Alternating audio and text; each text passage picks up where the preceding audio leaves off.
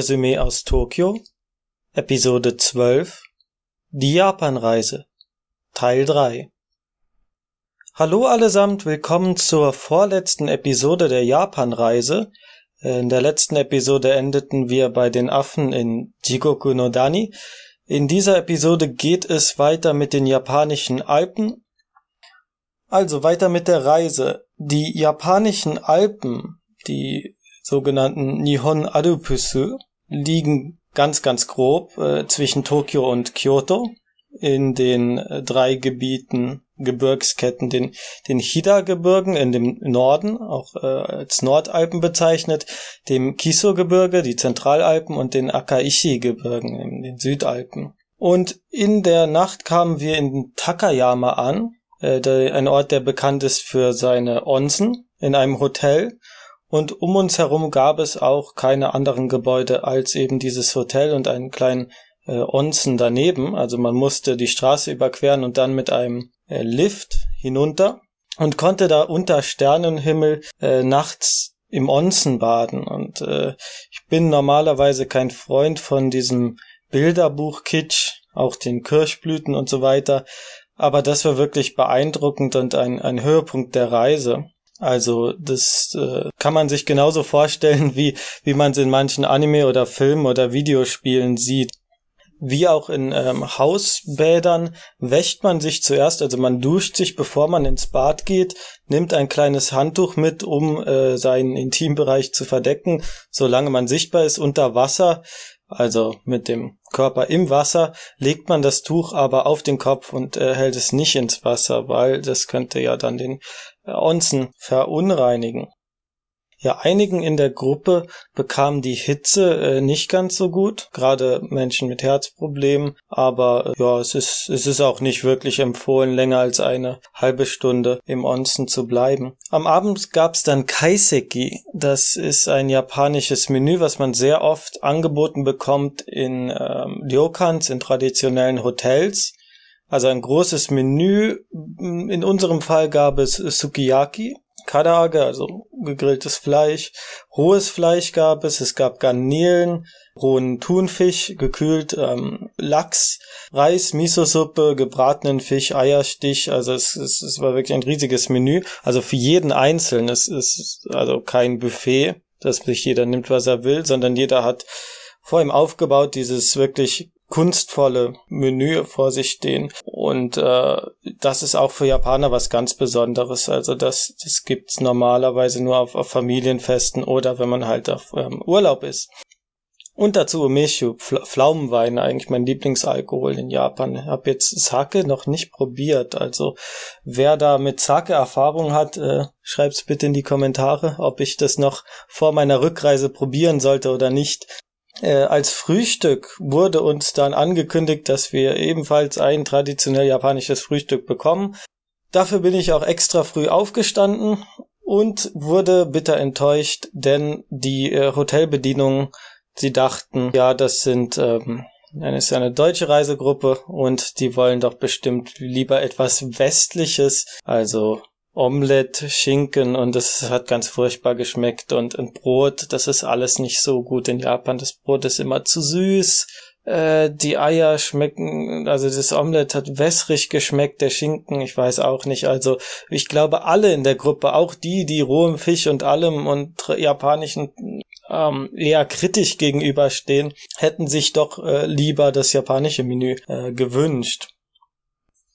Am nächsten Morgen fuhren wir in das äh, Dorf, den Ort, ich weiß gar nicht, wie groß es ist, Takayama, auch ein bekannter äh, Touristenort in der Gegend äh, mit vielen kleinen Läden. Wir saßen in einem Café, in dem es Sakura Manju gab, also Hefeklöße gefüllt mit, mit rotem, süßen Bohnenmus, sogenannten Anko. Ja, es ist sehr mehlig, marzipanartig. Eigentlich esse ich sowas nicht gerne, aber das war äh, es doch wert. Leider sind die ähm, äh, Manju nur zwei Tage haltbar, deswegen konnte ich sie nicht als Omiya äh, mitnehmen, was sehr schön gewesen wäre. Und äh, die ganz, die heißen äh, Sakura Manju, weil äh, damit ähm, entweder mit künstlicher rosa Farbe oder mit echten Kirschblüten dieser dieses dieser Hefeteig gefärbt wird. und das sieht dann auch ganz schön aus. Lange konnten wir nicht dort bleiben, meistens waren nur ein bis zwei Stunden pro Ort vorgesehen. Wir sind dann also rasch weiter äh, nach Shirakawago. Das ist ein UNESCO-Weltkulturerbe in äh, der Gifu-Präfektur und einigen dürfte das bekannt sein aus der Videospiel- bzw. Anime-Serie äh, Higodashi no Nako Koroni, also einem Videospiel, das äh, in einem Ort spielt, Hinamizawa, der nach diesem Shirakawa-go und der von diesem Shirakawa-go inspiriert wurde. Also das ist ein Dorf, das ich glaube das erste Mal im 12. Jahrhundert ähm, vermerkt wurde in historischen Quellen, äh, das bekannt ist durch die charakteristischen Dächer und diese Dächer, es wird als Gasho Sukudi bezeichnet, also sie werden wie Gebets, betende Hände hoch errichtet, so um die 60 Grad. Und betende Hände, damit meine ich jetzt nicht wie in der Kirche, dass man die Hände faltet, sondern im Japanischen, also die Hände werden an den Fingerspitzen zusammengeführt und nach oben gerichtet. Und so sehen diese Häuser aus. Sie sind auch komplett ohne Nägel, ohne Metall äh, hergestellt. Deswegen ist das Ganze auch leicht entzündbar. Also man darf als Tourist äh, oder sollte das Rauchen lassen. Feuer sind verboten natürlicherweise, weil viele Häuser auch im Privatbesitz sind. Also neben Touristenattraktionen und Weltkulturerbe leben da auch tatsächlich Menschen drin. Und ich stelle mir das ziemlich nervig vor, wenn man ja in einer Touristenattraktion lebt und ständig diese, diese Reisegruppen um einen hat. Also das, das, das stört ja auch ein wenig die Privatsphäre, auch wenn natürlich alle Reisegruppen äh, gebeten werden, äh, sich da zurückzuhalten. Es gibt im Dorf auch keine Mülleimer, was in Japan, wenn man jetzt in Tokio lebt, nicht so überraschend ist. Da sind die Mülleimer ja auch verbannt und keine Geländer. Also es wird versucht, die äh, Landschaft so natürlich wie möglich, also im Stile des alten Ortes zu lassen. Also es ist ziemlich erstaunlich, dass sich ein Dorf so viele Jahrhunderte über gehalten hat, trotz äh, dieser ganzen ja, dieser ganzen Verwestlichung der japanischen, des japanischen Städtebilds und äh, in ganz Japan. Also wenn man sich Tokio anschaut, da wird ja wirklich äh, jeder Millimeter mit irgendeinem Betonblock zugekleistert. Also es gibt neben Shirakawa-go auch noch ähm, Gokayama und die beiden sind zumindest die, die, die bekanntesten Dörfer. Wir waren jetzt nur in Shirakawa-go, weil das am nächsten lag. Und äh, beim Spazierengehen habe ich versucht, äh, Higurashi Merchandising zu finden. Äh, gab's leider nicht, aber äh, ich meine, man, man kann ja sich auch so auf Pilgerreise begeben, sich na, nach, den, äh, nach dem Schrein oder nach den verschiedenen Orten, die im Anime abgebildet äh, sind, Ausschau halten. Gibt's zum Beispiel die Brücke, die zum Dorf führt, über einen Fluss, der zum Großteil aus Steinen und weniger aus Wasser besteht. Also man geht über diese Brücke die ständig wackelt. Man denkt, es, ist, wäre wegen Erdbeben, aber ich, ich, weiß auch nicht, wie diese Brücke äh, konstruiert wurde. Es ist auf jeden Fall sehr, sehr, es wird einem sehr mulmig, wenn man darüber geht. Und, und das ist auch eine, eine Stelle, die äh, im Anime sehr wichtig ist. Jetzt bin ich schon zu Shirakawa-go gesprungen, obwohl ich eigentlich noch über den Takayama Jinja, also in der vorigen, im vorigen Ort, sprechen wollte. Das ist ein Verwaltungshaus aus der Edo-Zeit und das einzige dieser Art, was noch vorhanden ist, also ein ziemlich großes Anwesen, in dem Regierungsangelegenheiten geregelt wurden. Zur kurzen historischen Notiz. In der Edo-Zeit wurde das Land unterteilt in Han, also in Lehen, die an die Landesfürsten verliehen wurden. Und diese Landesfürsten mussten dann an die Edo-Regierung, an das Tokugawa-Shogunat Steuern und so weiter bezahlen. Aber äh, das Takayama-Gebiet war ein sogenanntes Tendio, eines von 60 Tendios, das direkt der Landesverwaltung unterstand. Also das war im Privatbesitz des Shogunats. Und der Daikan, also der Direktor dieses Hauses, wurde, so hieß es zumindest in der, in der Broschüre, über 25 Generationen hinaus nach Edo geschickt, um Steuerangelegenheiten, Polizeidienste, äh, Landverteilung und so weiter äh, dort zu klären. Die Steuern wurden damals in Reis gezahlt und äh, in diesem Jinja in dem äh, Takayama Jinja gab es auch ein riesiges Reislager. Insgesamt umfasst das Gebäude 29 Räume, also mit Gästeraum, mit Garten, mit einem Gericht für Zivilklage. Also es war schon ein, ein ziemlich großes ja, Aufgebot an, an verschiedenen bürokratischen Instanzen. Also es ist sehr beeindruckend, wie damals äh, die Edo-Zeit verwaltet wurde. Und man sieht darin auch den Ursprung des modernen bürokratischen Japans. Der nächste Halt der Reise ist Kanazawa im Norden der Hauptinsel, gilt auch als das Handelszentrum der nördlichen Hauptinsel. Kanazawa mit den Kanji für Gold und Bach, also bezeichnet das Blattgoldzentrum des Landes, also ein Großteil der Goldverzierungen und äh, des Handelsgoldes äh, kam aus Kanazawa, weshalb dort der Handel auch sehr florierte. Und bekannt ist Kanazawa unter anderem für den großen Kendokuen-Garten, also einer der bekanntesten Gärten des Landes oder ein, ein ziemlich weitflächiger Garten. Also man geht da durch ähm, zwei, drei Stunden und sieht dann, wie Omas und Opas mit, so mit, mit Strohhüten unter gleißender Sonne mit einer kleinen Sichel das Hellgrüne vom dunklen Moos trennen. Also man sieht in jedem, in jedem Feld, in jedem Baum äh, welche Mühe und welche Arbeit dort hineingesteckt wurde, auch wenn die Arbeit jetzt für ausländische Betrachter eher seltsam und sinnlos erscheint. Äh, also vor allem, wenn es darum geht, das Moos zu trennen. Also das ist ja eine Arbeit von Wochen, die nur dafür sorgt, dass das Moos noch heller, noch grüner, noch strahlender wirkt. Dabei geht es auch eher um die Meditation dieser Aufgabe. Also das Moos ist ja auch ein, ein wichtiger äh, Bestandteil des Zen-Buddhismus, also ein, ein Symbol des Zen-Buddhismus. Man sieht auch, wie Bäume von Seilen hochgehalten werden. Diese Seile haben so eine Zylinderform, sehen ein bisschen aus wie, wie Tannenbäume, wenn man, es von weitem sieht.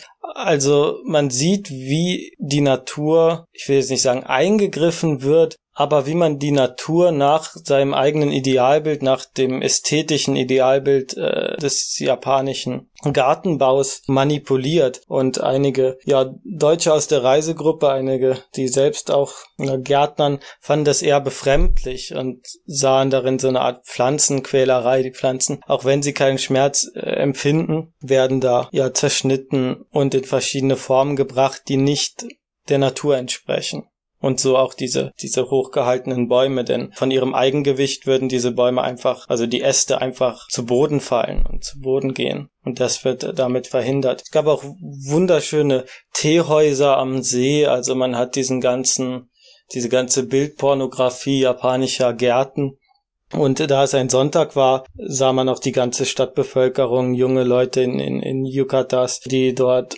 durch die Gärten schlendern, Perschen, äh, und Touristen wie wir natürlich. In Kanazawa besuchten wir danach ein altes Samurai-Haus. Und das fand ich ästhetisch noch wesentlich schöner als das, als den, als den ähm, Takayama Jinja, den wir ja, in Takayama gesehen haben. Das Haus ist wesentlich kleiner und im Zentrum ist ein Garten, der äh, zwar winzig ist, aber in seiner Ästhetik für mich zumindest schöner war als der ganze große äh, Kendoku in, in, in, in Kanazawa. Also das Haus ist eine ehemalige Samurai-Residenz der Familie Nomura. Also eine Samurai-Familie, die wie viele andere Samurai im Zuge der Meiji-Restauration ihren Besitz oder ihre, ihr Privileg verloren, ihr finanzielles. Also in der Edo-Zeit gab es ein Ständesystem und da waren die Samurai ähm, sehr privilegiert im Gegensatz zu den Händlern, obwohl die Händler viel mehr Geld hatten. So, und auf einmal wurde dieses Privileg entzogen und viele sahen sich gezwungen, zum Beispiel Obst anzubauen in ihren vornehmen Residenzen, um irgendwie mit Handel noch äh, ja überleben zu können. Sehr, sehr viele Schriftsteller zum Beispiel, äh, ich glaube Osamu Dazai gehört auch dazu, stammt aus, ähm, stammen aus verarmten Samurai-Familien. Und irgendwann im Jahr 1941 war das, wurde das Haus von einem reichen Händler aufgekauft und steht jetzt zur Besichtigung offen. Also ein, drinnen enthalten sind auch eine Samurai-Rüstung, also wie man sich das vorstellt. Und alles sehr minimalistisch gehalten. Also ästhetisch fand ich das schönste, das schönste Gebäude auf dieser Reise. Und von allen Räumen aus konnte man auf den Garten blicken. Also es wurden verschiedene Blicke ermöglicht, was auch nochmal sehr schön ist, wenn man zu verschiedenen Jahreszeiten dorthin kommt. Also das ist sehr, sehr beeindruckend, auch wenn man kein so großes Interesse an Gartenbau hat oder an Architektur. Also kann ich nur empfehlen, das Nomoda, die Nomoda-Residenz in Kanazawa. Der letzte Reisepunkt in dieser Episode ist Amano Hashidate, die Himmelsbrücke im Norden der Kyoto-Präfektur, ungefähr zwei Stunden von Kyoto Stadt entfernt. Und es handelt sich dabei um eine Sandbank der äh, Miyase-Bucht, also die diese Miyase-Bucht mit dem japanischen Meer verbindet. Und das ist eine ziemlich einzigartige äh, Kulisse. Also man hat eine sehr schmale Sandbank von drei bis 3,5 Kilometern. Ich habe da verschiedene Zahlen gefunden die einen Landteil mit dem anderen verbindet. An beiden gibt's Touristenattraktionen, also auf der gegenüberliegenden Seite gab's äh, ein Riesenrad oben auf der Spitze und dort, wo ich war, nur ein, ein Lift und eine Plattform, auf der man äh, den schönsten Ausblick hat. Also Amano Hashidate gilt auch als eine der drei schönsten Landschaften Japans neben Matsushima bei Sendai und Miyajima in der Präfektur äh, Hiroshima. Amano Hashidate hat auch eine historische Relevanz beziehungsweise eine Relevanz in der japanischen Mythologie. Vielleicht war das auch schon Thema, nein, es war ganz bestimmt schon Thema in äh, der V-Kritik, hoffe ich zumindest, in der Kulturgeschichte. Also laut dem Mythos wurde Japan geschaffen von den beiden Göttern Izanami no Mikoto und Izanagi no Mikoto. Izanagi ist der männliche, Izanami Nami der weibliche Gott. Und beide standen auf der Amano Ukihashi, auf der schwebenden Himmelsinsel und benutzten einen Speer, um damit aus dem Chaos langsam eine Insel zu schaffen. Die Geschichte geht noch weiter, ist ziemlich absurd. Ich kürze jetzt aber ab und komme zur äh, Amano Hashidate. In einer weiteren Legende heißt es, dass der männliche Gott Izanagi seine Liebhaberin Izanami auf der Erde besuchte, indem er diese Himmelsbrücke nutzte. Und als er eines Tages auf die Erde herabstieg, fiel diese Erde zu Boden und bekam die Amano Hashidate, also diese große Sandbank, die die beiden Küsten verbindet, also die beiden Landenden. Und bis heute wird diese Brücke als Verbindungsstück zwischen Himmel und Erde angesehen. Und es gibt ein sehr seltsames Ritual, wenn man Amano Hashidate googelt, äh, wird man das sehen. Und zwar gibt es oben auf der Plattform am Berg, von der man die schönste Aussicht hat, eine kleine eine kleine Steinbank, auf die man sich mit dem Rücken zur, zur Amano Hashidate stellt und durch seine Beine hindurchschaut unten. Also das Ganze nennt sich Mata Nozoki, diese Pose, also der verstohlene Blick unter den Oberschenkeln hindurch. Und dadurch soll es so wirken, als wäre äh, Himmel und Landfläche vertauscht und als würde diese Brücke im Himmel schweben. Und das äh, probieren dann alle Touristen oder alle ja, Reisenden, die dorthin kommen. Und äh, es sieht immer ganz lustig aus. Ich werde unten auch ein, ein Bild hinzufügen, wo ich das probiert habe. Da wir an diesem Tag glücklicherweise sehr gutes Wetter hatten, war das auch, auch wirklich atemberaubend. Die Amano Hashidate selbst kann man übrigens begehen. Also wir sind dann von dieser Plattform hinunter äh, mit einem Ein-Mann-Lift zur Sandbank und sind dann ein bisschen spazieren gegangen. Äh, nicht den ganzen Weg, sind ja immerhin über drei Kilometer. Manche leihen sich auch Fahrräder aus, um darüber zu fahren. Aber es, es lohnt sich allein schon äh, an, an der Strandgegend herum zu spazieren. Amano Hashidate, der Ort, an dem laut der Legende Japan von den beiden Göttern Izanami und Izanagi gezeugt wurde. Liegt leider etwas abseits, etwas weit weg von Kyoto, aber wer die Möglichkeit hat, sollte unbedingt hingehen. Also den Titel als eine der schönsten Landschaften Japans hat Amano Hashidate sicherlich verdient. Ja, soweit zur Japanreise. Nächstes Mal gibt's dann das Finale wieder in Kansai. Ich hoffe weniger Osaka. Ich habe ja ähm, einen, einen größeren Bericht über Kyoto angedeutet und werde hoffentlich auch dann dazu genug Material angesammelt haben. Äh, wenn nicht, Kansai gibt's immer genug zu reden. Wahrscheinlich mit unserem äh, Michael. Und das gibt's dann in der nächsten Episode. Ja, was ist inzwischen passiert? Pokémon Go kam nach reichlich Verspätung auch in Japan an, überall Zombies. Ich bin nachts um ein Uhr zum Park gegangen, um die Gedanken an meine Hausarbeit zu verdrängen und sah überall junge Pokémon-Trainer, Smartphone-Zombies, die nicht verstanden haben, dass man den Bildschirm drehen kann, um das Spiel auf Standby zu stellen, damit man nicht die ganze Zeit wie ein Zombie auf dem Bildschirm starrt, die Batterie sparen kann und sogar noch ein bisschen was von seiner Umgebung mitbekommt.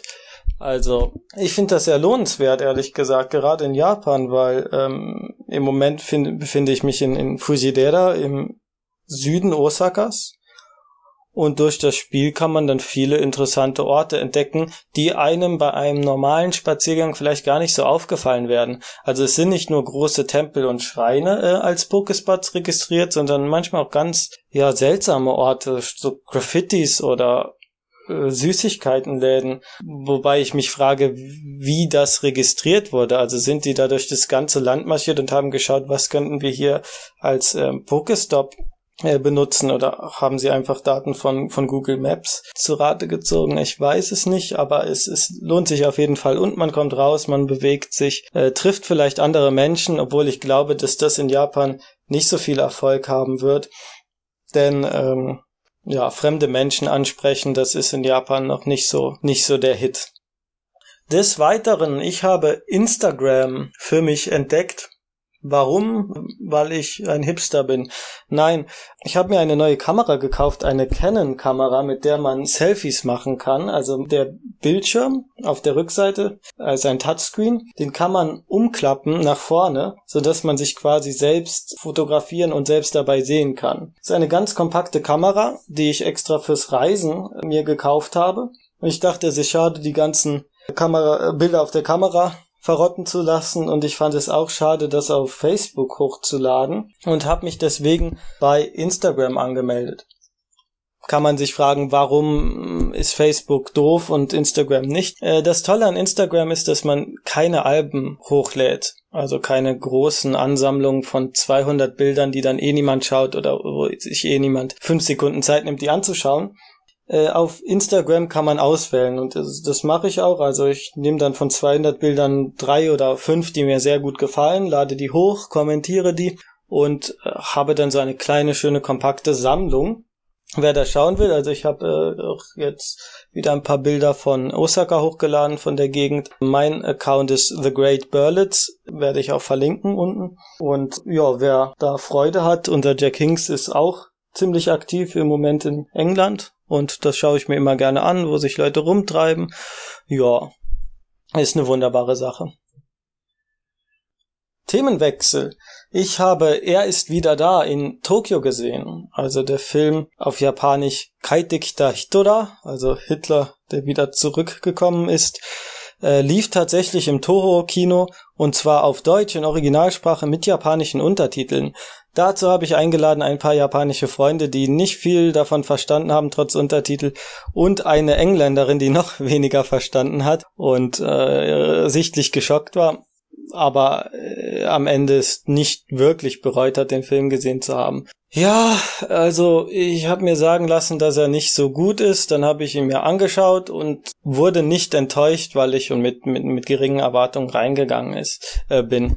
Also die Hauptfigur, ich weiß jetzt gar nicht, wer Hitler gespielt hat, hat offensichtlich da sehr viel, sich sehr viel Mühe gegeben, die Rolle zu spielen, also Originalreden angeschaut, das Ganze äh, immer und immer wieder geübt, um möglichst ja natürlich zu wirken. Aber die Figur Hitler selbst ist so fiktionalisiert, also da äh, eine realistische Darstellung zu bieten, ist unmöglich. Und ja, was ist das für ein Film? Also Comedy kann es nicht sein, weil äh, eine reine Comedy ist nicht möglich. Man muss den moralischen Aspekt reinbringen, aber den moralischen Aspekt kann man auch nicht betonen, weil sonst niemand den Film sehen wollen würde, weil es zu deprimierend ist, wenn es wirklich, wenn es wirklich gegen die Deutschen selbst ginge. Also ist es irgendwo dazwischen und die Hitler-Figur ist ganz amüsant. Es werden ein paar Klischees aufgearbeitet, gerade die Sache, dass ja Deutsches nicht verzeihen, Gewalt gegen Tiere aber dann Gewalt gegen zum Beispiel Asylanten in Asylantenheimen,